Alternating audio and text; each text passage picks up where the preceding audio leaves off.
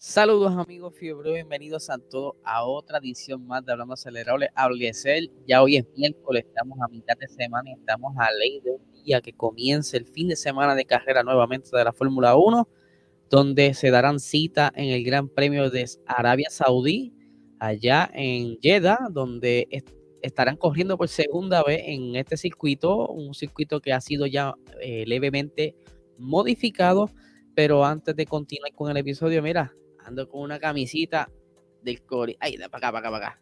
Del corillo de 787. Esta es una de las tres camisas que me regalaron. Así que hoy ando lucio con ella. Para que lo puedas conseguir en Instagram. Eh, por aquí lo voy a colocar cómo es que lo pueden conseguir. Aquí lo tengo, miren ahí. 787. Ellos se dedican a hacer gorritas, camisas, todo un poco. Y de verdad que tienen eh, muy buena variedad y muy buena calidad. Así que denle para allá y disfruten eh, la de, su contenido y eh, de mercancía más bien. Eh, vamos a arrancar hoy con la noticia de que salió el día de ayer. Y es que el ocho veces campeón, Marc Marquez, piloto español, tiene otra vez problemas de, de, salud. En esta ocasión se repite la, la situación de le voy a decir el nombre de, la, de lo que les tiene, es un poquito confuso. Se llama diplopia. Y se preguntarán qué rayo es diplopia. Es una condición eh, en la vista. Eh, por lo que estuve leyendo y por lo que me estuvieron explicando unas amistades, es una condición donde estás viendo doble. Y él recientemente en una entrevista, me refiero a Márquez, estuvo hablando que él decía, mira, mano, para hacértelo más, más fácil, eh, estoy viendo tu cabeza normal y una cabeza tuya en el pecho, la caja del pecho ahí. Esto obviamente fue por una caída que tuvo recientemente y no es la primera vez que Marqués está sufriendo de esta condición.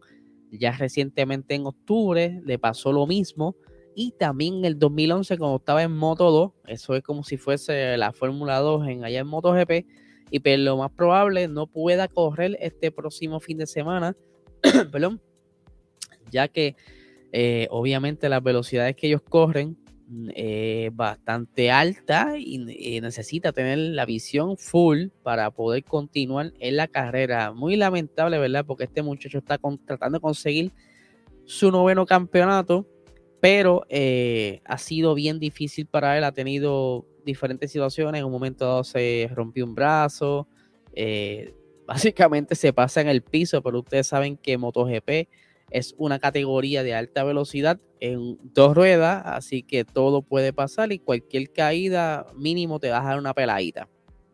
Así que pronta recuperación para Marquez, que por supuesto la caída que tuvo hace poco fue en la vuelta de calentamiento y al parecer, mano, no sé qué fue lo que sucedió exactamente, pero la goma trasera como que se le fue de lado y perdió el control y ya ustedes saben, rebotó y siguió dando cantazos por todo el piso. Cuando llegó allá a España, empezó a tener los episodios de diplopia.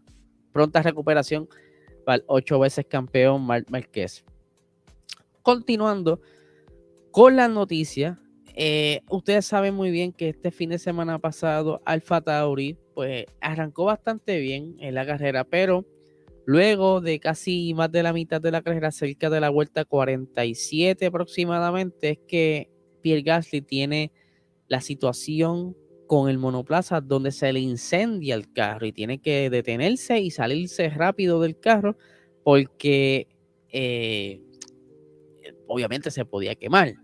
Pero ustedes saben que este fuego eh, puede haber dañado muchos componentes del monoplaza. se dice que lo que estuvo fallando en el monoplaza fue su batería. Eso es lo que aparenta ser. Eh, luego que habían dicho que había posibilidad de que hubiese sido un liqueo de gasolina, también está sacando a la luz que pudiera haber sido eh, a raíz de la batería. Todavía, ¿verdad? No, no he visto un statement que como que confirme que fue en realidad exactamente lo que afectó a Pierre Gasly durante la carrera, que estaba ya ahí bastante cayendo en ritmo. Y pues obviamente tendrán que lo más probable penalizar por los cambios de componente y al ser tan pronto, tan temprano en la, en la temporada, pues tendrá que penalizar y dependiendo cuántos componentes sean, pues puede que sea a comienzos desde el pit o si no, 10 posiciones dependiendo de lo que clasifique el día sábado. Así que lamentable eso, obviamente no es un buen comienzo para el Fataori. Ellos terminaron bastante bien la temporada pasada y creo que le hace falta tener ambos pilotos porque lamentablemente sabemos muy bien que Yuki Tsunoda no es muy consistente, así que él se aprovechó de las circunstancias que hubieron en la carrera a raíz de la falla de los otros dos Red Bull, que pude escalar dos posiciones más, así que yo creo que tienen que apretar. Eh, continuando, ¿verdad? Con la línea de lo que, lo que fue la carrera del pasado fin de semana, que todavía siguen saliendo, ¿verdad? Noticias y eso. Y es que Gunther Steiner está bien contento y él quiere continuar, ¿verdad? Con, como que con esta alegría por varios días. Y por aquí tengo unas expresiones del señor eh, Steiner. Dice, los últimos dos años tuvimos que luchar para salir adelante. Ahora estamos de vuelta. Es algo especial porque todos habían perdido la confianza en un periodo de tiempo muy corto. Quiero decir, en el 2018 fuimos quinto y todo estaba bien, pero luego en 2019 con un coche muy malo, o sea, el monoplaza, la gente perdió completamente la confianza. Decían que el equipo estaba en venta y muchas cosas más, pero todavía estamos aquí, todavía estamos aquí y ahora estamos de vuelta. Eh, obviamente, eh, esto le devuelve la confianza al equipo, como también hasta el que barre, hermano. Eh, y estuvo también hablando sobre su competencia más cercana, que Alfa Romeo, y dice lo siguiente.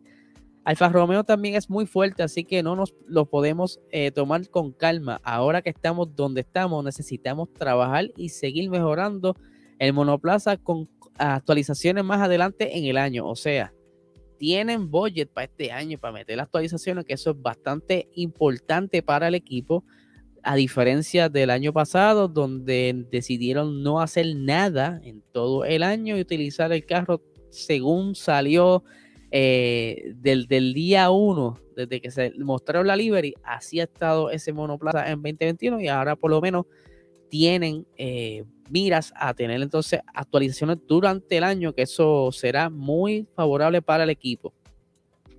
¿Verdad? Y terminando con la cita de él, dice, en eso es lo que estamos trabajando.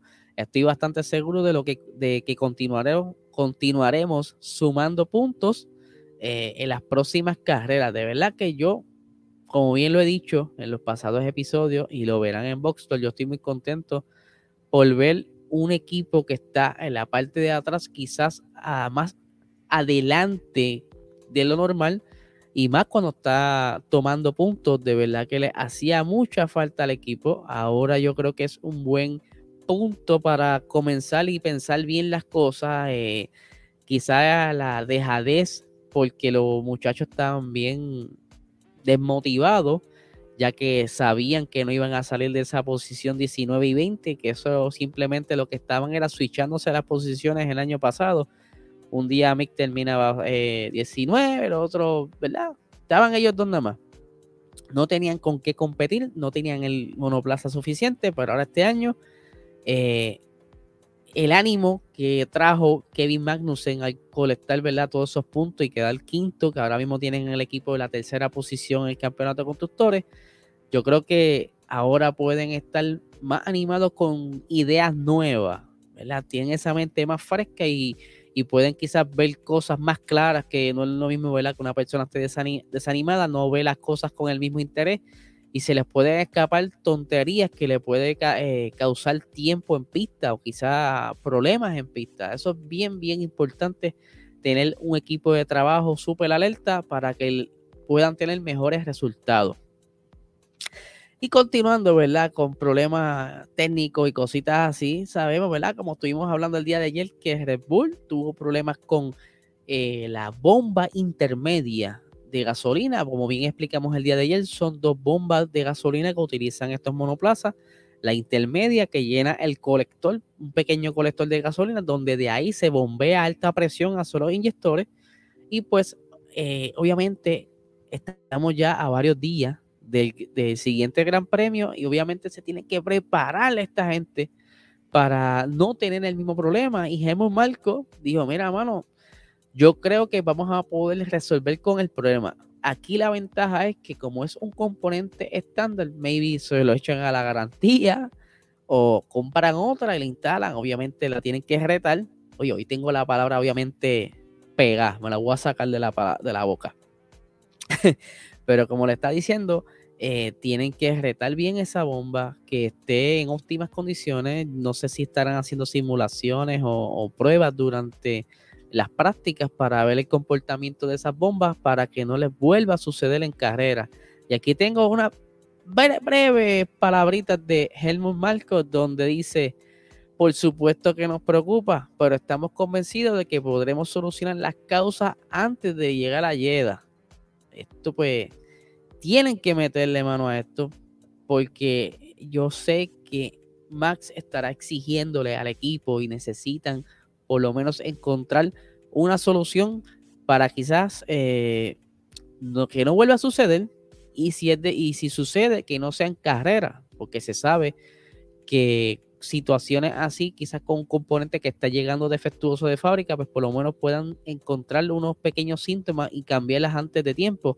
O maybe, eh, con, ustedes saben que también hay, hay gasolina nueva, ¿verdad? Que la E10 eh, tenga algún componente y la gasolina, ¿verdad? Dentro de esa, de esa mezcla que esté quizás eh, desgastando las bombas por dentro, que quizás haya que cambiar la manera en que se construye internamente estas bombas para que resista a, los diferentes químicos que tienen esta, este combustible. Esto lo, lo, lo digo, ¿verdad? Porque donde yo trabajo, eh, hay diferentes máquinas donde cada componente donde pueda pasar alguna, algún líquido solución se construye en base al líquido que pasa. Si el líquido es ácido, ¿verdad? O tiende a ser eh, corrosivo, pues tiende a ser construido en base a alguna cerámica o algún tipo de goma que es altamente resistente a lo que es corrosivo. Así que yo creo que en esas deben estar trabajando porque si ya le, falló a Ferrari, le falló creo que también a, a Haas, hay algo ahí que hay que ver más de cerca porque no tan solo puede ser un defecto de fábrica, sino que algo nuevo que está ya en el monoplaza que lo está afectando. Tienen que estar muy pendientes a esto, así que hay que ver qué pasa. Esto deberían, deberían de verdad meterle duro, porque tampoco es para ver unas carreras que se hagan demasiado fáciles para los que estén atrás.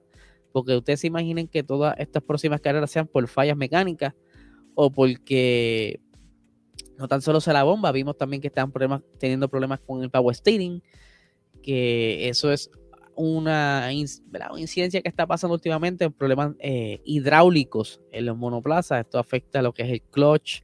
Lo vimos en el carro de Gasly durante las prácticas, si no me equivoco eh, el pasado fin de semana, donde él simplemente se le no pudo salir del garage.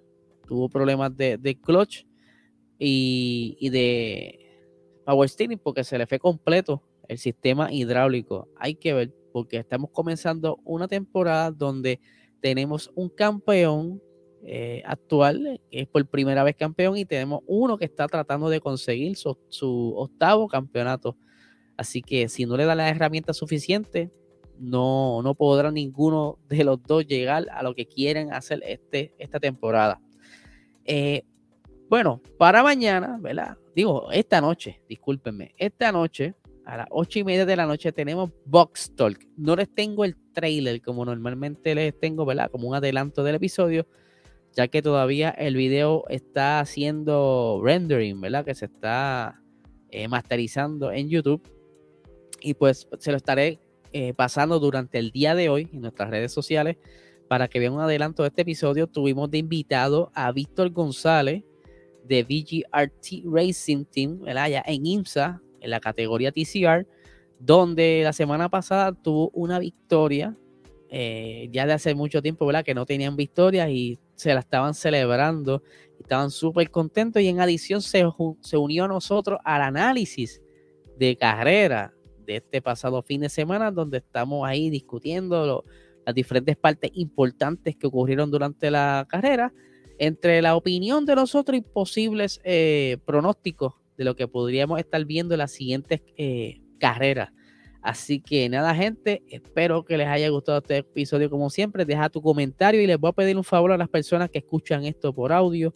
Eh, pueden dejar su rating ¿verdad? en Spotify o su rating en Apple Podcast para que, ¿verdad? Ir viendo más o menos cómo ustedes creen que están estos episodios, si les gusta, si no les gusta, si quieren que cambie algo, ¿verdad? Porque estamos, como siempre he dicho, abiertos a sugerencias para ir mejorando el contenido, para que ustedes se disfruten de todos estos episodios a diario que se hace, para que estén al día en las noticias y como bien les he dicho, poco a poco lo estoy combinando las noticias para que aprendan de todo. Así que gente, que tengan un excelente día.